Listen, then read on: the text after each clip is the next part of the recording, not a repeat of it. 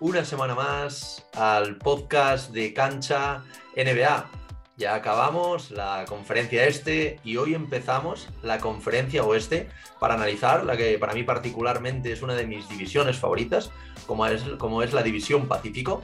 Y bueno, hoy tenemos a un invitado de lujo que se pasa por primera vez por aquí, por, por el podcast. Ya llevamos un, tiempo hablando, pero sí que es la, la, primera vez que se pasa por aquí a comentar un poquito de NBA. Y bueno, seguramente muchos le, le conozcáis.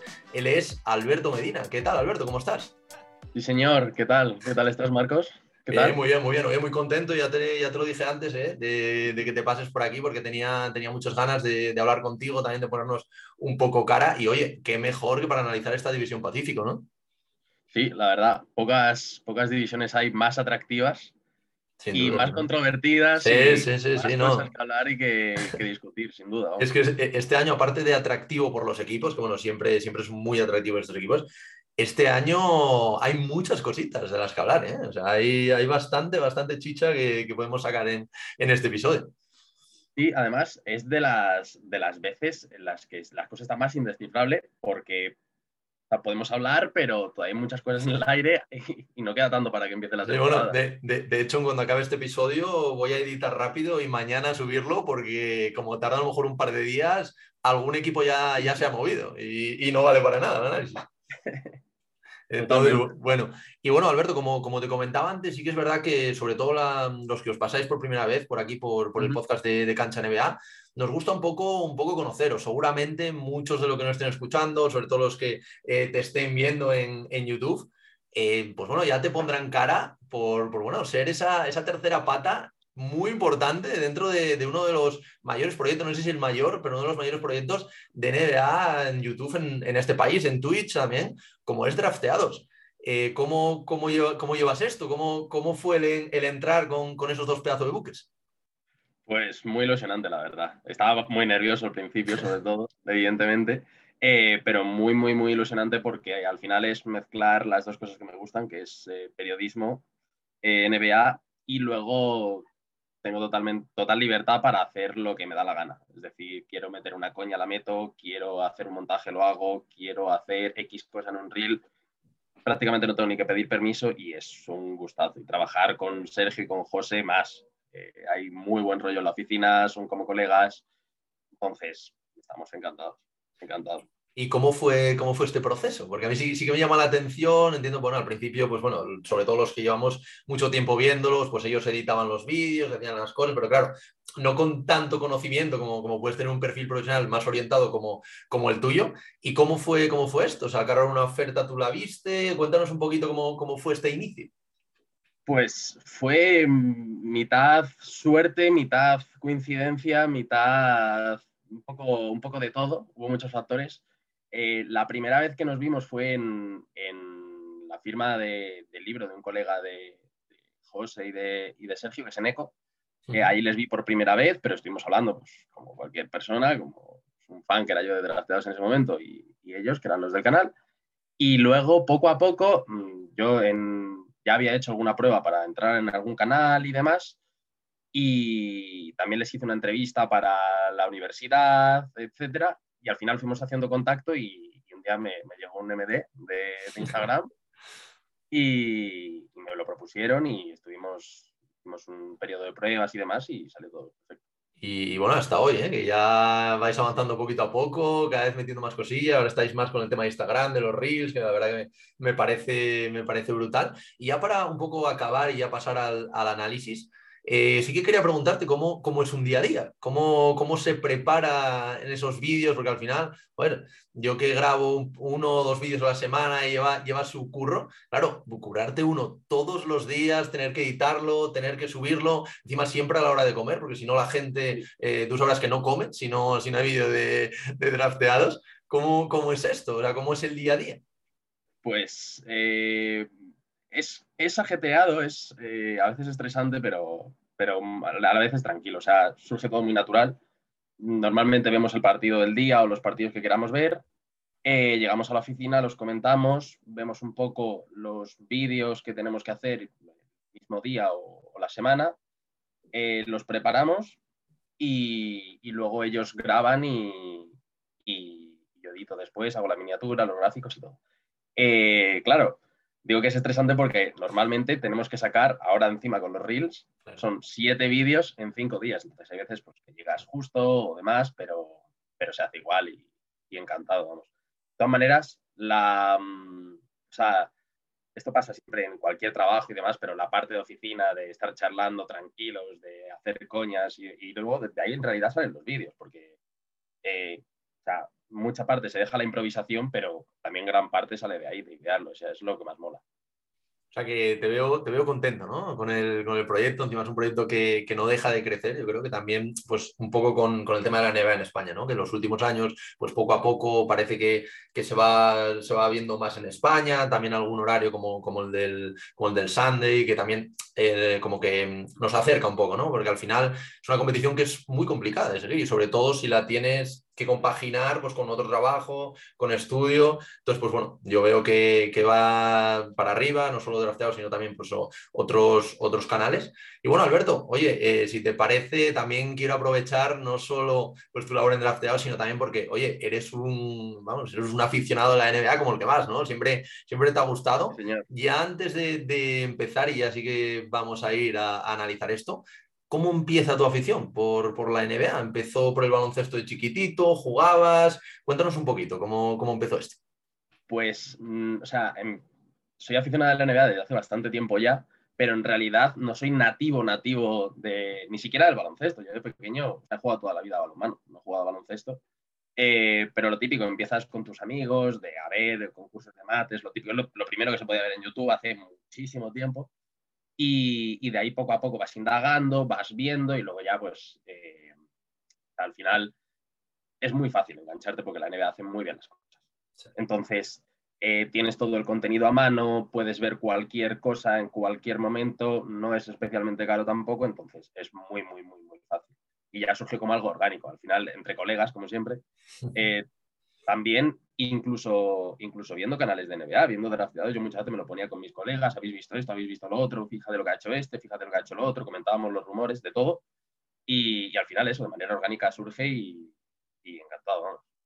Bueno, oye, nada, pues darte, darte la enhorabuena, ¿eh? Y también porque, porque te he visto ahí en, un par de vídeos haciendo, haciendo de suplente de lujo cuando, cuando alguno de los dos no, no podía venir y, se te ve cómodo, ¿eh? Se te ve cómodo delante de, de las cámaras y no solo en, en temas de edición. Oye, Alberto, pues si, te parece, vamos a pasar ya a hablar un poquito de, estos equipos, ¿vale? Vamos a ir analizando equipo a equipo, que como tú dijiste antes, tiene bastante miga. Ahí, bueno, como todos sabréis, dentro de esta división tenemos a los Sacramento Kings, tenemos a los Phoenix Suns, a los actuales campeones, a los Golden State Warriors, y luego, por supuesto, tenemos a la dupla de Los Ángeles, que de momento al menos parece que pinta la temporada bastante distinto de uno a otro, ¿eh? Ahora, ahora comentaremos.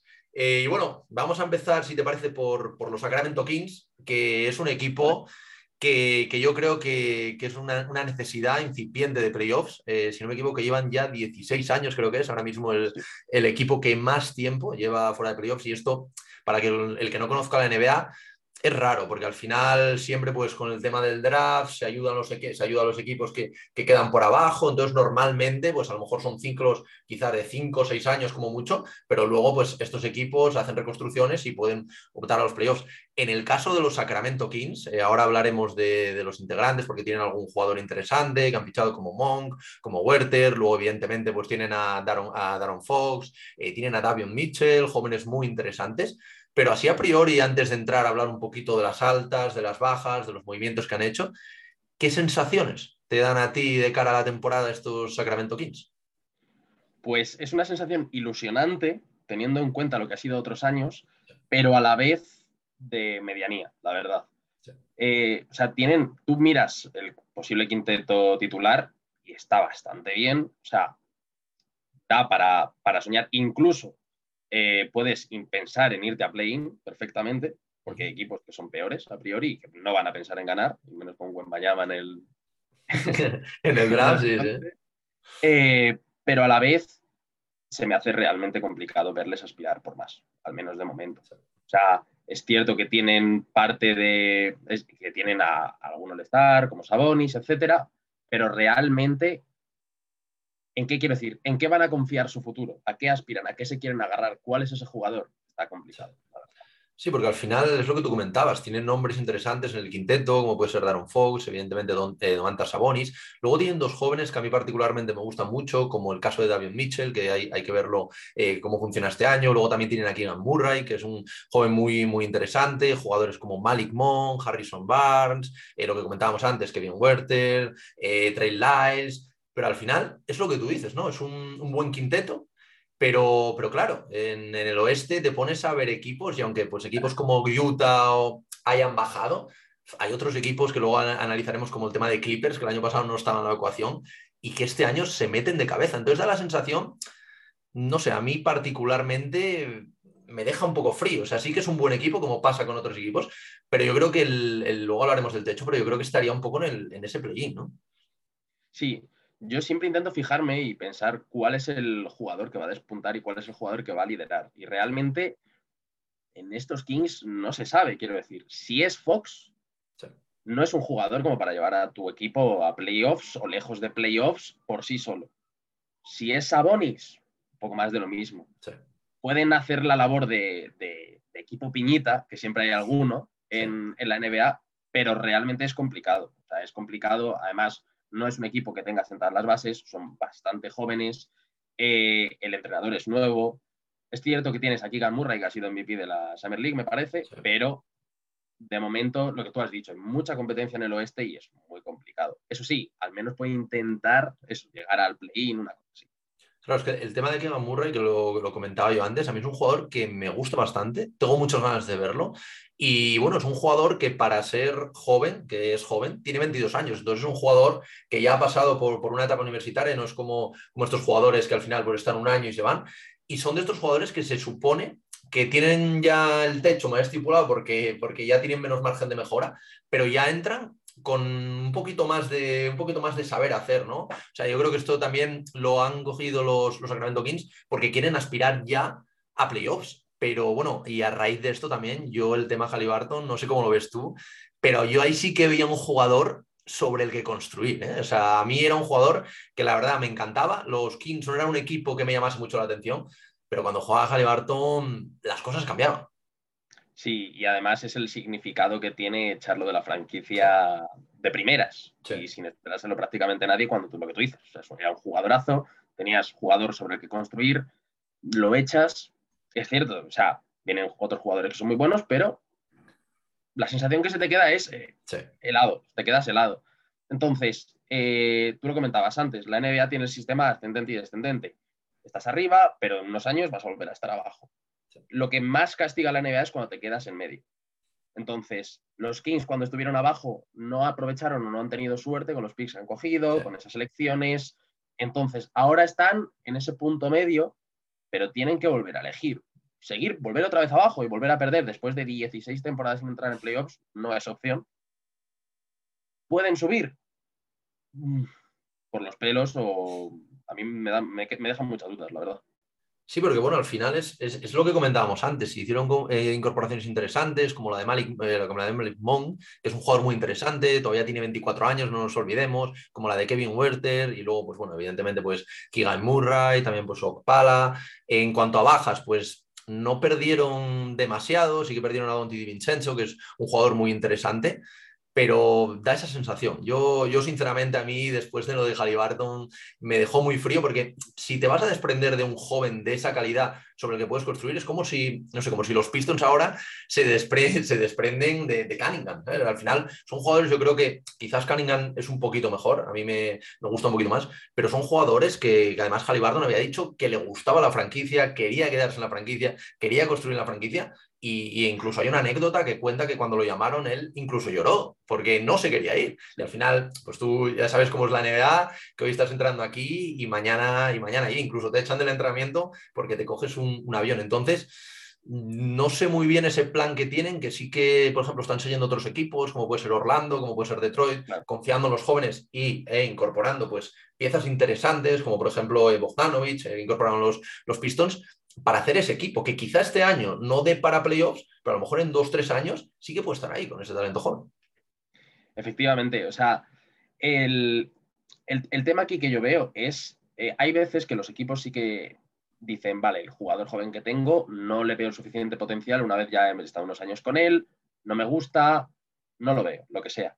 El tema es que, ¿qué razón tenías para echar a Halliburton? Ningún. Entonces, eh, por ejemplo, los Spurs se han deshecho de, de Murray, pero tienen una razón muy clara, que es que quieren hacer tanking para ir a por buen Bayama. Bueno, perfecto. Tienes un plan en el horizonte y todo genial. Pero dio la sensación de que los Kings se, se hicieron de Halliburton para intentar competir ya, pero que tiene sentido por, las 16 temporadas que no te has metido a playoff, pero a la vez, ¿competir por qué? Es la sensación que da que no hay un objetivo eh, a largo plazo, sino que es todo según, según va viniendo el viento y así, así es complicado, la verdad. Sin duda, sin duda. Bueno, y para acabar ya el análisis de, estos Kings, si te parece, eh, sí que me gusta pedirte un, techo para este equipo, supongo que será el, el play-in que antes que habías comentado, y sobre todo un suelo, que es muy interesante. El, hombre, un suelo, es que fíjate, eh, suelo te diría quedarse sin play-in, pero realmente hay cuatro equipos, tres bastante peores que no van a hacer además de competir prácticamente. Quieren desarrollar jóvenes y buscar rondas de draft. Entonces, em, es que yo creo que va a estar peleando por play-in el techo, metiéndose en play-in, diría, nunca en playoff. Eh, y el suelo igual quedarte a un puesto, dos de play-in. Sí, sí, la verdad que, que, ahí está complicado porque hay, hay equipos que están haciendo reconstrucciones y sobre todo también lo que tú comentabas antes, el tema Wemben llama, llama bastante a los equipos, sobre todo a, los Spurs. Y bueno, de un equipo como Sacramento Kings que está en plena, digamos, reconstrucción, aunque se haya quedado ahí un poco en el, en el medio, pasamos a un equipo que a priori debería aspirar a todo, como son los Phoenix Suns, pero todos sabemos que, ojo, hay problemas internos, desde ese Game 7 contra Dallas, que fue una auténtica locura, una auténtica paliza eh, de, los Mavericks. Eh, ahora en, pretemporada, en el Media Day, eh, habló Monty Williams de que llevaba desde entonces sin hablar con DeAndre Ayton, ya sabíamos que había algún problema. Mm, evidentemente no estamos ahí, no somos insiders de la NBA para, para ver cómo va la cosa, pero yo por lo que he podido leer, parece que hay un poco de dudas de, este proyecto que el año pasado y hace un par de años parecía ir para arriba e incluso poder llegar a aspirar a ser campeón de la NBA. Sí, tienen un lío muy importante montado en los Suns, porque además tienen problemas a todos los estamentos de la franquicia posibles. Tienen problemas en la gerencia, el dueño, el cual está vendiendo la franquicia, tienen problemas en las oficinas con DeAndre Ayton y tiene problemas el mismo entrenador con el propio DeAndre Ayton. Entonces, es muy, muy, muy, muy... Fíjate que siempre ha sido una franquicia última, estos últimos años, modélica en el sentido de que han ido avanzando poco a poco, han ido haciendo las cosas muy bien, pero de repente en una temporada o dos da la sensación de que se está tambaleando todo y puede salir o muy bien o muy mal, sin término medio. Entonces es bastante complicado. Sí, porque al final eh, tú ves el quinteto titular que, más o menos se mantiene. Bueno, también hay que hablar del tema de Jay Crowder, que ha pedido salir, que es muy importante. Son, son estos jugadores como también PJ Tucker, quizás, que te dan esos más intangibles, ¿no? Este, este jugador que no se ve tanto en las estadísticas, pero que al final es clave, sobre todo si quieres luchar por un, por un campeonato. Pero bueno, ves a, a, nombres como el de Chris Paul, aunque obviamente ya tiene 37 años, a mí es un jugador que me encanta, ¿eh? pero, pero evidentemente pues, pues la da va para todos y al final pues veremos cómo está esta temporada. Luego tienes a, uno de los mejores de, la NBA para mí sin duda, eh, como Devin Booker, tienes a Michael Bridges, tienes también a DeAndre Ayton, que bueno, te puede gustar más, te puede gustar menos, pero es un gran jugador. Y luego pues bueno, el banquillo tienes jugadores como Cameron Payne, Landry Samet, Cam Johnson, Torrey Cray, Darío Saric, Damian Lee. O sea, tienes una una plantilla a priori, ahora veremos también el puesto de cuatro que se queda un poco cojo con el tema de Jay Crowder, pero a priori para competir, yo creo que por todo en el, oeste, o ese debería ser el objetivo, ¿no? Sí, eh, lo que tú comentabas, el mayor problema que surge a nivel de plantilla es el tema de, Jay Crowder, que es, parece un problema menor, dices, bueno, Jay Crowder está bien, pero es un problemón importante, porque, eh, según parece, no le iban a asegurar la titularidad con Cam Johnson, eh, y él no quiere ser suplente, entonces quiere irse. ¿Qué pasa si quitas de la ecuación a Jay Crowder? Pues que pierdes al que era el sexto hombre, que era Cam, que ahora es titular, y el banquillo se te queda bastante, bastante flojo. Sí. Sí, sí, es que, es que, es que un hombre, y sobre todo es que ese puesto de cuatro, yo tengo la sensación de que la NBA es clave, ¿no? O sea, ese puesto de lo que, lo que comentábamos antes, el PJ Tucker no se le hace tanto caso, pero bueno, lo vimos, por ejemplo, en el caso de, de PJ Tucker con los Milwaukee Bucks, que fue absolutamente claro. Evidentemente, los focos los va a llevar Yanis, obviamente, se los va a llevar Middleton, se los va a llevar Holiday, pero yo creo que ese anillo sin PJ Tucker, no sé si lo hubieran ganado, pero sería muy complicado. Y de hecho, este año, para mí, Filadelfia vuelve a ser favorito, veremos el nivel de Harden, pero vuelve a ser favorito por el tema PJ Tucker. A mí este tipo de jugadores que no están tanto en los focos, creo que son claves, sobre todo, quizá no tanto para la regular season, pero sí para el playoff, ¿no? Sí, ya vemos muchos equipos que, en el cuales, los cuales los quintetos son todo forwards, o casi todo forwards, porque es quizá la posición más versátil, te permite, te permite perdón, defender a casi todo el mundo.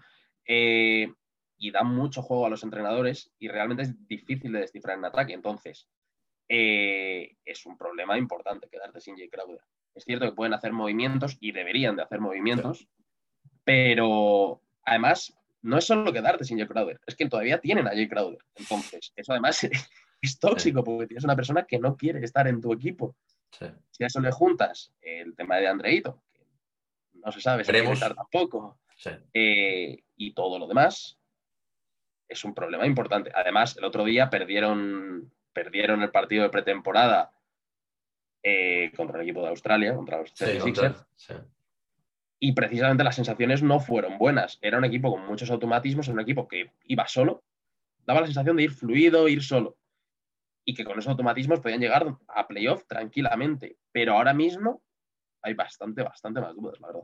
Sí, es que al final, respecto al año pasado, tampoco se ha movido mucho. Sí que han hecho algunas incorporaciones, pero bastante menores. Al final, pues tenemos a Frank Jackson, tenemos a Landal, tenemos a Damian Lee, eh, que más nos, nos puede sonar, a Okogi también por ahí.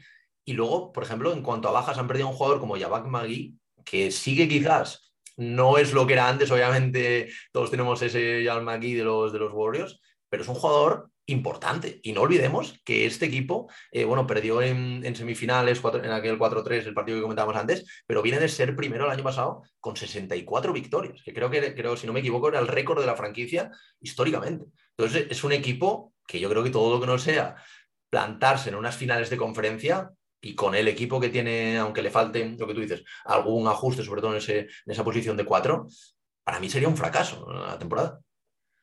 Sí, eh, ya te digo, o sea, es muy complicado ver dónde pueden llegar y dónde no. Precisamente, yo creo que son además candidato número uno a, equipo que, se la pega. Se la pega esta temporada totalmente. Porque además da la sensación de que están a una o dos piezas que fallen, de que se desmorone todo. Dispol le tiene cariño al proyecto, pero quiero decir, eh, él mismo criticó al dueño. Él quiere ganar y no sé si de verdad ve, o sea, si de verdad siente que el proyecto está estancado y que no crece, no sé qué va a pensar. Es, lo dicho, está la pieza Ayton. Eh, hay muchas cosas que da la sensación de que si algo se tuerce o se va torciendo la temporada, realmente van a explotar. Y es que eh, está muy, muy, muy competido. Eh, meterte en playoff y, y ahora mismo hay muchísimos equipos muy buenos y por muchos automatismos que tú tengas, te van a meter en problemas. Y bueno, aprovechando esta reflexión que, nos regalas ahora mismo, eh, vamos a aprovechar y ya vamos acabando con, este equipo para que me digas el techo y el suelo. El suelo supongo que lo que acabas de comentar, ¿no? Un poco que se la peguen, pero ¿hasta dónde piensas que pueden llegar pegándosela estos Phoenix Suns con la plantilla que manejan este año? Hombre, pegársela mínimo play-in tienes que hacer. Eh, por no decir incluso playoff. Pero es que es verdad que hay mucha competencia. Eh, otro año igual, bueno, no lo sé, pero hay muchísima competencia y, en el techo, te diría finales de conferencia, puede ser, semifinales, una cosa así. No les veo ganando la NBA en ningún caso, a menos que se tienen que hacer algún paso, tiene que ir todo muy bien. Dicho, dicho esto, la ganarán. Pero... De, hecho, esto la ganarán seguro, 4-0, 4-0, 4-0, 4-0 pero de, verdad que se me hace muy complicado verles en ese punto medio. Muy, muy, muy complicado.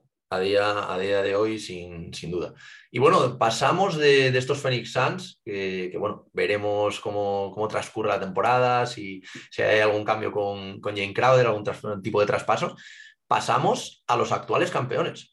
Unos Golden State Warriors, que bueno, el año pasado volvieron yo creo a, maravillarnos a todos, un equipo diferente al que había ganado los, los otros anillos, sobre todo los dos de, de Kevin Durant, pero un equipo muy solvente, un equipo que, bueno, con, un Stephen Curry a, nivel MVP, sobre todo en los, en los playoffs, la vuelta de Clay Thompson, también un Draymond Green que, bueno, en, partidos particulares pues, pues salió y sacó ese Draymond Green que, todos esperábamos, un Jordan Poole que yo creo que fue una, una sorpresa.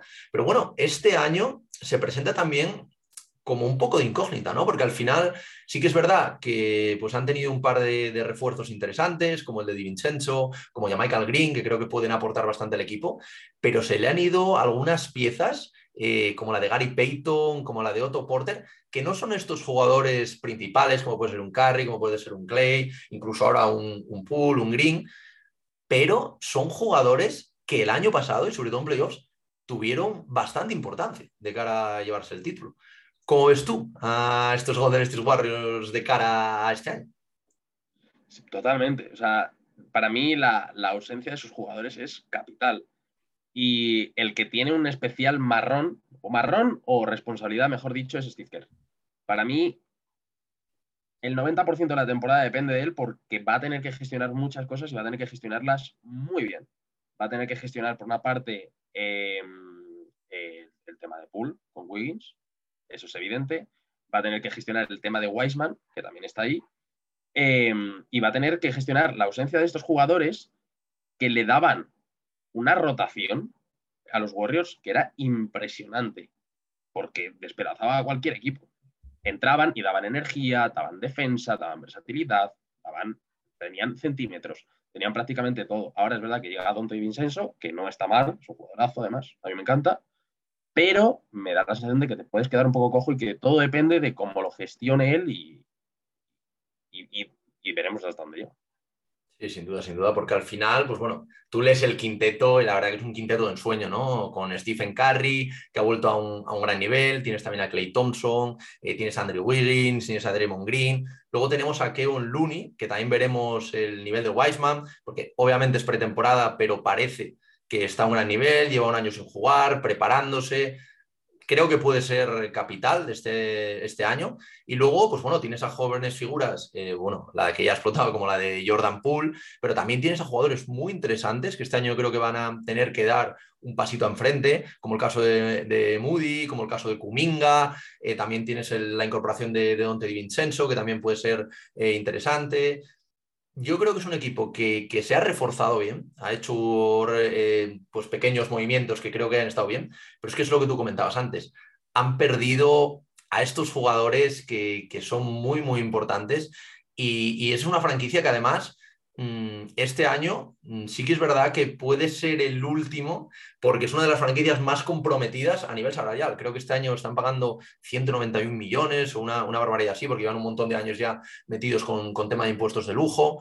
Eh, tienen marrones encima de la mesa, como la renovación de Green, que Green ha dicho que quiere un contrato de superestrella y en estos Warriors eh, está complicado que te den ese contrato porque ya no caben más, obviamente. Luego también el tema de Wiggins, que tienen que ver a ver qué hacen con él, que el año pasado fue completamente capital en el, anillo, en los playoffs. De hecho, en, algún partido incluso de la final se llegó a pensar que podía incluso ser MVP de las finales, lo que pasa que estaba por ahí un extraterrestre como, como Curry. Eh, pero, pero es una franquicia que da la sensación, luego veremos, eh, pero que puede ser este último baile de verdad de los Golden State Warriors como lo conocíamos. Y la verdad que mola mucho este The Last Dance. De hecho, ojalá hagan un documental de este año y, vaya todo como, como el de los Chicago Bulls. Pero, pero también da pena, ¿no? Da cierta pena porque es un equipo, joder, nos ha marcado, sobre todo a la gente que, hemos visto en la NBA, es un equipo que ha, marcado una época, en el caso de Steve Kerr, ocho años lleva de entrenador, este es el noveno y tiene cuatro anillos. Al final es un equipo que, que todos nos ha reconciliado un poco con, el baloncesto, ¿no? Sí, es el equipo más divertido, sin duda, de ver de los últimos años. Em, y es francamente complicado que sigan todos juntos.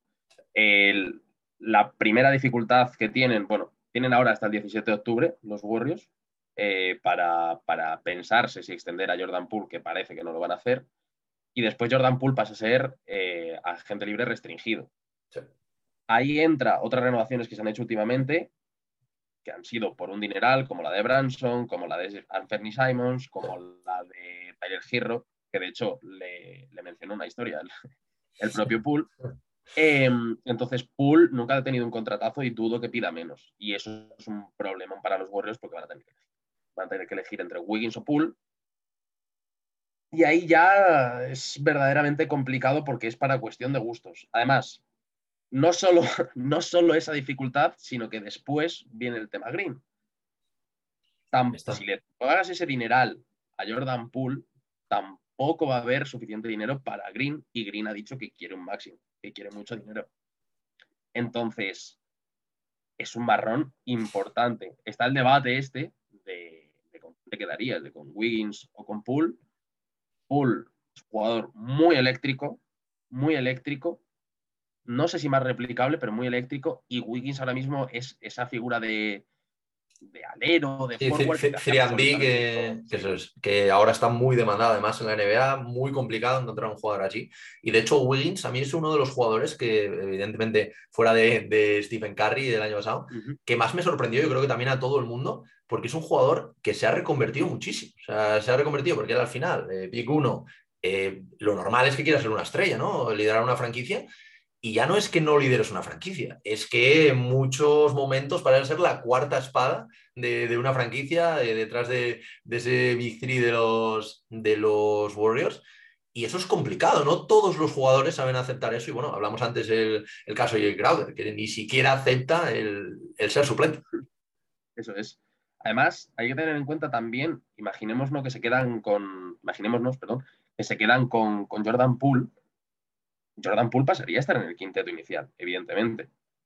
Y la temporada pasada hubo, o sea, fue bastante intermitente. Eh, hubo algunos ratos, cuando estaba en el quinteto inicial, quiero decir, hubo ratos en los que jugó muy bien, pero hubo ratos en los que de verdad no compensaba eh, tener a, Stephen Curry, a Clay Thompson y a Poole. O sea, tienes muchísimo triple, pero evidentemente se te cae por otros lados el equipo.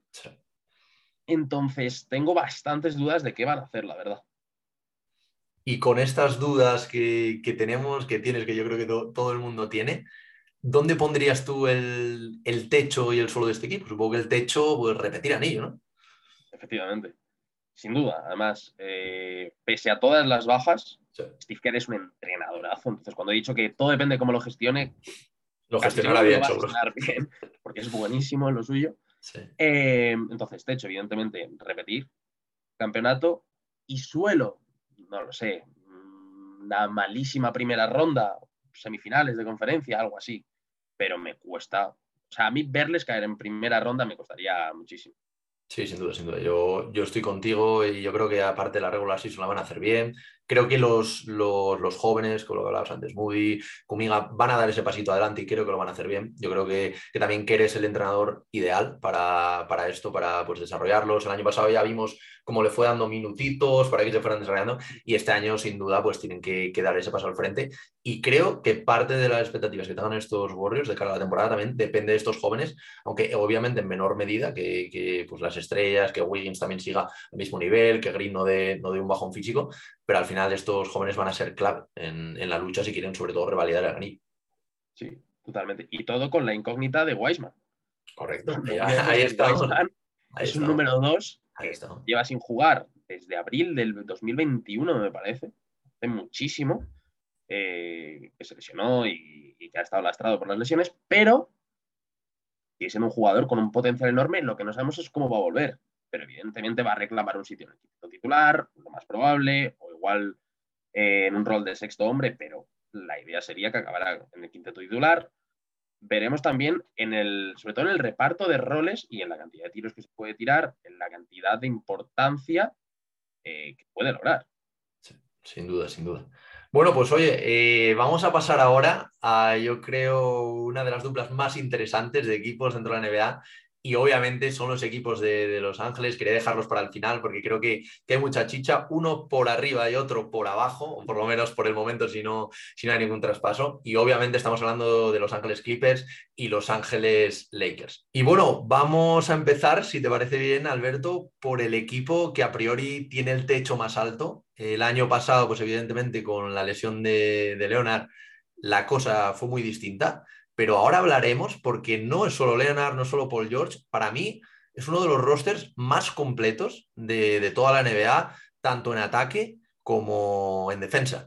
Pero bueno, antes de ponernos a, analizar un poco, hablar de las incorporaciones, de las bajas, de lo que, de lo que ha pasado en esta offseason, aparte, evidentemente, de, la vuelta de Kawhi, eh, ¿cómo ves tú eh, de cara a la temporada estos Clippers? Porque yo la verdad que tengo un hype enorme con ellos.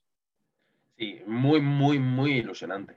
Vuelve Kawhi, pero es que además lo que, lo que dices tú, han conformado un equipo buenísimo y completísimo. Eh, si antes hablábamos de que todas las temporadas hay un equipo piñita, ese equipo piñita, también mucho mérito de Tyron Lu, normalmente han sido los Clippers, pero claro, ahora tienes que volver a añadir a los traspasos que han hecho, a Kawhi, etcétera. Entonces, al final lo que te queda es un equipo que en defensa van a morder como perros malos y en ataque al final tienes dos estrellas super clase y una cantidad de complementos que es un equipo temible y muy difícil de hincarle el diente, sobre todo. Y yo creo también eh, un equipo del que se habla poco de Tyron Lu, no sabes a ti lo que te parece, pero a mí me parece también un entrenadorazo. Y es que el año pasado metió un play-in con, con, el equipo que tuvo, sacó a figuras como Rey y Jackson, que la verdad parecía un, o sea, un jugador de rol y más. Y el año pasado hizo ah, absolutas actuaciones de, de estrella. Y, es lo que tú comentabas, vamos a pasar un poquito ahora el, roster que tienen, porque al final, pues bueno, nos queda un quinteto posible con, con Ray Jackson, con Paul George, con Kawhi, con Batum, con Zubac, pero es que luego miramos al banquillo y tenemos a Terence Mann, muy interesante este jugador. Tenemos a John Wall, que al final está cobrando 6 millones. Oye, veremos lo que pasa con John Wall. John Wall antes de la lesión, sí que es verdad que después de la lesión, pero no se le vio igual, obviamente, pero antes de la lesión, a mí sinceramente me parecía un jugador increíble. Yo siempre, siempre lo digo, tengo muchas ganas de verle este año y al final, por, oye, por un contratito de 6 millones está muy bien probarlo, pero es que luego tenemos Norman Powell, tenemos a Luke Kennard, que no, no nos olvidemos el acierto que tiene este hombre desde la línea de tres y lo que puede aportar al equipo. Tenemos a Marcus Morris, tenemos a Robert Covington, que es un jugador también que aporta muchísimo, te puede aportar adelante, pero sobre todo también te puede aportar atrás, Amir Coffey, Moses Brown, tenemos un roster que tú te pones a analizar uno por uno y dices, es que por dónde le van a meter mano a este equipo, porque es lo que tú decías, tiene dos estrellas, super estrellas como Kawhi y como es Paul George a nivel ofensivo, aunque Kawhi también defensivamente pues te pueden aportar, pero es que luego tienes unos perros de presa ahí atrás que es increíble. Sí, o sea, es prácticamente son dos quintetos titulares. Todos esos jugadores podrían ser titulares en otros equipos perfectamente. Quizá la única posición que se queda un poco coja puede ser el pivot suplente de Irona Hartenstein, que era bastante bueno, sí. bastante bien su rol además, pero es que el resto es increíble. Y luego está también, como decías, el tema de John Wall, que a mí me genera dudas, pero claro, es que no se sabe cómo va a volver. Eh, tuvo los problemas de lesiones, luego tuvo problemas mentales, eh, escribió también en Players Tribune y demás, eh, y no se sabe cómo va a estar. O sea, por una parte puede ser muy ilusionante porque incluso una vuelta adaptada a un rol específico puede molar muchísimo. Y más en estos Clippers que son un equipo de juego duro, de vamos todos a una piñita, pero por otra parte, o sea, evidentemente el John Wall de antes no va a ser. Entonces, siempre queda esa duda, pero realmente luego en ataques, o sea, dan miedo, dan miedo. Además, en playoffs, eh, lo que se castiga muchísimo es cuando un equipo tiene debilidades. Se castiga, este jugador no defiende, le atacamos. Eh, por aquí cogea, intentamos ir por ahí, pero es que los Clippers, luego se verá en temporada regular, pero aparentemente, o sea, son un muro. Sí, sí, sin duda. Es lo, que, es lo que tú comentabas al final. Sí que es verdad que en, la posición, sobre todo de 5 de, pivot, se queda un poco cojo. A mí Hardenstein es un jugador que me gusta mucho, me gusta muchísimo. Creo que fue una incorporación muy buena de la que no se habló de los, de los New York Knicks. Al final, pues eh, se habló de, otras incorporaciones, evidentemente, y es una incorporación que a mí me extrañó que hiciera los Knicks porque me parece muy buena y a, un precio bastante asequible y creo que es una pérdida importante para, para, estos, para estos Clippers. Pero bueno, al final pues tienes a, a Zubac que te puede hacer ahí el trabajo, luego también tienes a Morris por ahí a lo mejor pues para jugar un poco con un quinteto más pequeño quizás, o sea, tienen alternativas. Evidentemente, ya si tuvieran un pivot buenísimo pues ya se acabó, se acabó esto, pero oye, también tienes esa, alternativa, ¿no? De quintetos pequeños, que ahora la NBA también parece que tienes que tener a, ese tipo de jugador para, determinadas eh, alineaciones, para determinadas eliminatorias, sobre todo en playoffs. Entonces yo al final lo veo, lo veo completísimo. O sea, es, lo que tú dices, te salen dos quintetos titulares, yo creo, tienes una rotación que yo que, bueno, que he estado pues, viendo todas las rotaciones de todos los equipos de la liga, se me ocurren pocas rotaciones mejores que esta. Así que te puedo discutir a lo mejor un quinteto que haya más equipos que pues, se pueda igualar, pero en cuanto a rotación de que te puedan aportar ese banquillo, y, no olvidemos que al final tener una rotación tan amplia te hace que en regular season puedan descansar más tus estrellas, que sigas pudiendo estar por arriba, manteniendo ventaja de campo, porque al final estos equipos también un poco, pues el hecho de perder esa ventaja de campo, tienes que poner a tus mejores jugadores. Pues, si tienes a otros jugadores del banquillo que aún así te pueden seguir ganando, pues evidentemente vas a llegar fresquísimo a, los playoffs. Sí, además aquí se juntan dos cosas. Salió el otro día la, encuesta de los GM y me parece que salió Tyron Lu como el que mejores ajustes hace en playoffs. Entonces, le está dando la plantilla más completa y con más herramientas para poder hacer todo tipo de eh, quintetos y jugarretas a un especialista en eso. Y si alguien se pregunta, pero si son tan jugadores tan buenos y da para dos quintetos, no hay una lucha de egos. Es que además es buenísimo administrando eso Tyron Lu. Y es muy valorado y muy respetado por los jugadores. Entonces, en principio, todo es idílico. Todo es perfecto ahora mismo. Luego, luego, veremos, ¿eh? porque siempre, por ejemplo, en los vídeos de pronósticos siempre lo digo, es que esto es imposible de pronosticar. Evidentemente la NBA es que es complicadísimo, porque al final a lo mejor eh, se te vuelve a lesionar Kawhi, y ya está, se acabó. Se te lesionan los dos y se acabó. Se te lesionan dos del banquillo que son claves y se acabó. Pero bueno, siempre que decimos esto, evidentemente hablamos de las condiciones ideales, que no pase absolutamente nada, que todo vaya bien. Y, un poco poniéndonos en estas condiciones, Alberto, ¿dónde ves tú el techo de este equipo? ¿Tú crees que puede llegar para lograr ese ansiado campeonato? Y bueno, por supuesto también, ¿dónde ves el, suelo de estos Clippers? Que recordemos que el año pasado, evidentemente por las lesiones, pero bueno, jugaron el play-in, al final se quedaron eh, sin playoffs, creo que fue contra los Wolves, si no, si no me equivoco, que acabaron perdiendo en esa eliminatoria, me parece. Ahora no, no recuerdo bien, pero me parece que sí. Eh, ¿Dónde ves tú este techo y este suelo de, esta franquicia? Pues techo, indudablemente anillo, me parece un equipazo, la, la mejor plantilla de la NBA, nombre por nombre, sin duda.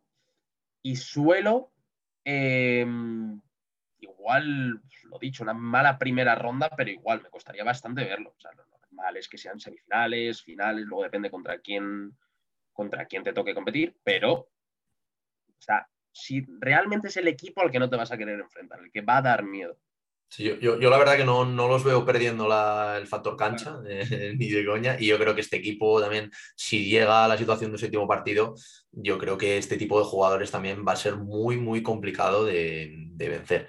Y bueno, Alberto, acabamos de analizar a la que tú comentabas que para ti era la mejor eh, plantilla de, de, toda la NBA de cara a esta temporada. Y pasamos no a la peor, evidentemente, pero sí a una de, las más discutidas. Y no debería ser así, porque si alguien que a lo mejor se haya perdido las dos, tres últimas temporadas de la NBA le hablas de un equipo con Anthony Davis, LeBron James y Russell Westbrook, así a priori daría bastante miedo, aparte, bueno, de otros nombres que ahora comentaremos. Pero parece que la situación en este lado de Los Ángeles cambia bastante respecto a su vecino, ¿no? Sí, o sea, ahora mismo Los Ángeles Lakers es un polvorín ahora mismo. Y, y, es muy complicado analizar cualquier cosa porque hay dos situaciones paralelas una, con el roster actual y dos, con un traspaso prácticamente inminente que dejó caer el otro día eh, todo pende de un hilo. Entonces, si no se da el traspaso de Westbrook, es una cosa muy distinta y si se da, puede ser otra.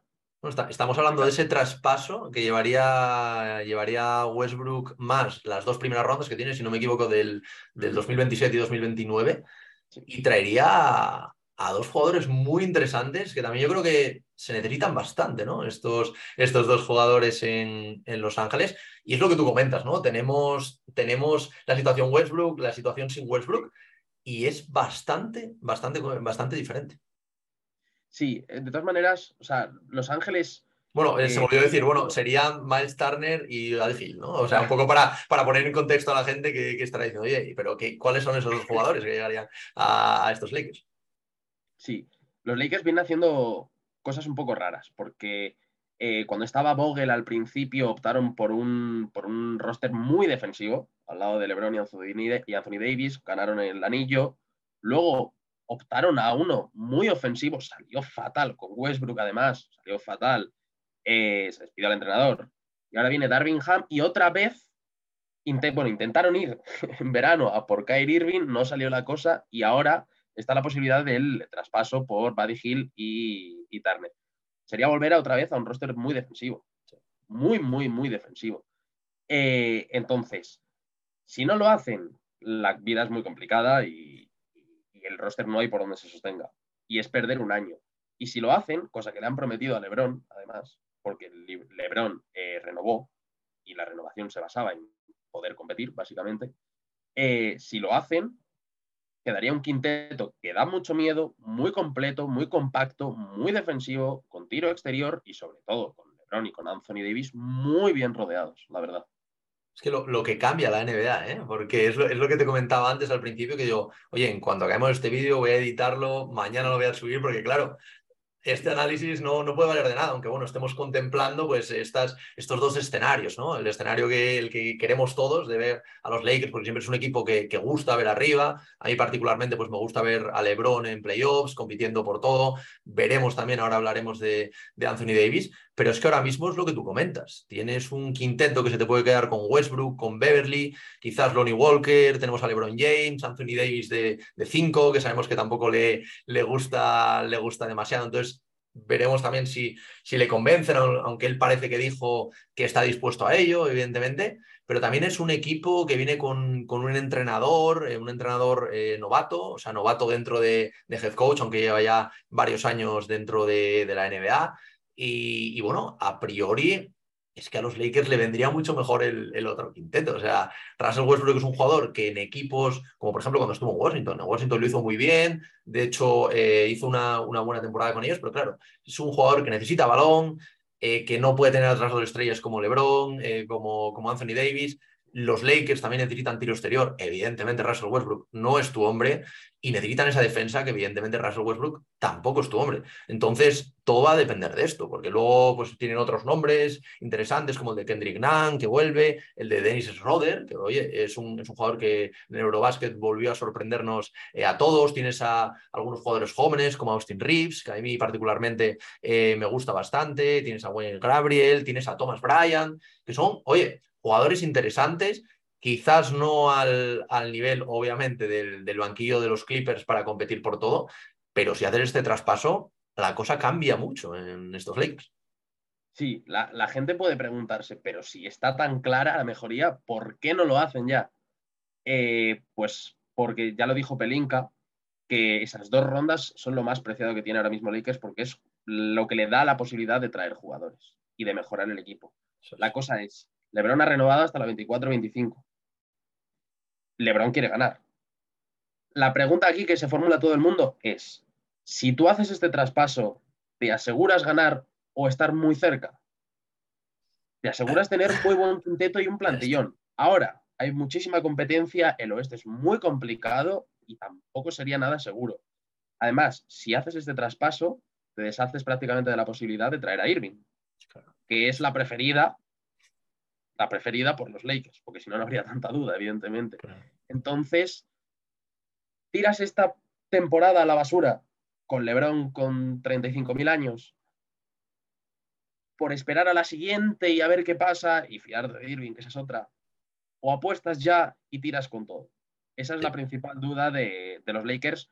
Mi, lo que yo creo es que acabarán apretando el botón porque al final LeBron tiene urgencia de ganar y quiere competir ya, ya lo dijo, no se va a volver a quedar sin Pero es, es algo muy complicado, que yo creo que también es lo que tiene que ver la gente, ¿no? Al final, evidentemente, Pelinka lo que quiere es ganar, eh, quiere pues eh, que, que, los Lakers estén ahí arriba, evidentemente tienes que tener contento a LeBron, es lo que tú comentas, con esos 35.000, 36.000 años que, que, tiene, que tiene LeBron actualmente, pues obviamente le urge ganar, está en un proyecto que tiene que ser ganador y creo que es muy complicado la, la, situación que tiene ahora. Yo estoy contigo que creo que van a acabar apretando ese, ese botón para, para hacer el traspaso.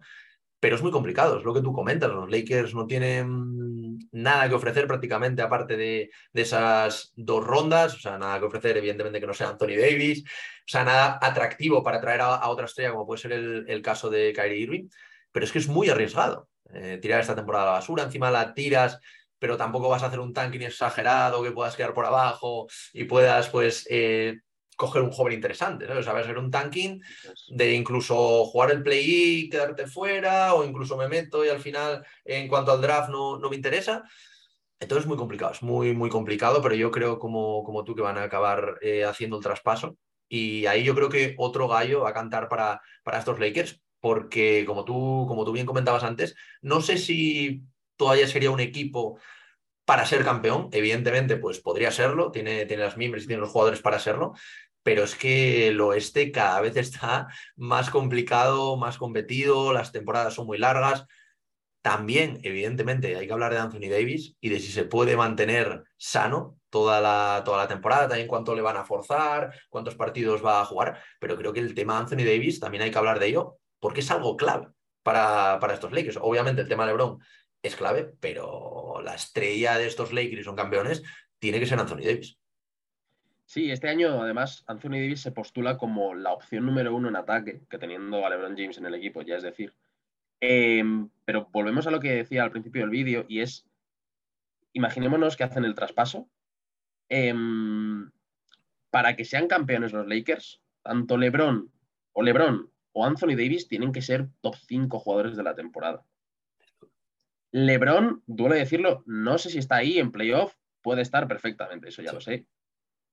Anthony Davis, o sea, hay muchas dudas en torno a los dos y en que solo ellos dos puedan comandar el equipo otra vez a campeonar ahora mismo, porque Anthony Davis tiene una salud muy frágil y LeBron James ya tiene muchos años. Entonces, es bastante, por eso realmente los Lakers dudan con Irving, porque si añades esa tercera pata, sí que hay más alternativas, alguien puede tirar, cuando no esté LeBron, pues tira Irving, cuando no esté Davis, pues son LeBron e Irving. Bueno, pero si solo quedan ellos dos como, como Star Power, me deja bastante más dudas, la verdad. Y te deja dudas a nivel de, de qué suelo. Eh, o sea, ¿cómo verías el, el, suelo de estos Lakers? Si quieres, puedes dármelo situación actual, eh, situación, situación traspaso, un poquito por si hay traspaso para que se pueda hablar de los. Y luego, cuál ves el techo ahora mismo y el techo en el caso de, de haber este traspaso. Vale. Eh, situación actual sin traspaso, el suelo lo veo en play-in. Me cuesta mucho, que me costaría ver que no se clasificaran a play-in. Eh, y luego ya saber, techo sin traspaso, igual play-in también. Es que es muy, muy, muy, muy complicado. Además vas a tener a Russell Westbrook que sabe que no le quieren ahí. Sí. Eh, una configuración de plantilla muy complicada, o sea, es, es inviable por, por, todos los lados. Y luego, imaginémonos que se haga el traspaso, entonces, eh, techo, fíjate que en... Bueno, techo, techo podría ser el anillo. Uh -huh. O sea, sería una temeridad decir que no. Ahora, no los veo favoritos, la verdad. Sí, eh, yo el, techo con, yo el techo con esto, es que a mí ver los campeones es algo que me cuesta muchísimo, incluso con, incluso con esto y sobre todo lo que, lo que hemos comentando a lo largo del vídeo, que es que el oeste es, es, muy, muy potente. Luego también el este se ha reforzado muy bien y tiene grandísimos equipos, pero es que el oeste se las trae, ¿eh? la verdad, se las trae, se las trae. Y bueno, oye Alberto, eh, ya para acabar el vídeo, eh, sí que me gusta que, mis invitados hagan una, una especie de, predicción entre los cinco equipos que, que analizamos, un poco en, en, qué orden los situarías, de cómo van a quedar en, en la regular season. Si quieres, por, por introducir, te digo yo primero la mía, un poco para que me digas cómo lo ves, y luego ya pues, pues te adaptas y, y me dices en plan cómo, cómo lo ves tú. Yo para mí, yo confío mucho en estos Clippers, entonces voy a, voy a ir con los Clippers en, primera, o sea, no en primera posición de, del oeste, sino de estos cinco equipos, el, primero clasificado en regular season. Luego iría con los Golden State Warriors. Luego, aunque creo que van a bajar y pueden llegar a ser una decepción esta temporada, metería a los Phoenix Suns, evidentemente. Y luego ya dejaría a los Lakers y luego, pues evidentemente, pues más abajo a, a los Sacramento Kings. ¿Cómo lo ves tú? Eh, ¿Te cuadra? ¿Cambiarías algo? Cuéntame un poco. Yo cambiaría alguna cosa, pero sí, me cuadra lo que dices totalmente. Yo me la jugaría con Golden primero. Em, fíjate que me la jugaría incluso con Phoenix segundo. Porque Clippers, eh, es lo que digo, es un equipazo, pero estoy seguro que van a rotar muchísimo y porque no se la van a querer jugar. O sea, es un equipo que está enfocado a ganar y el resto le va a dar igual, porque además le va a dar igual en qué posición quedar en playoff, porque son muy buenos. Entonces, creo que se van a dejar llevar tranquilamente, velocidad crucero, terceros.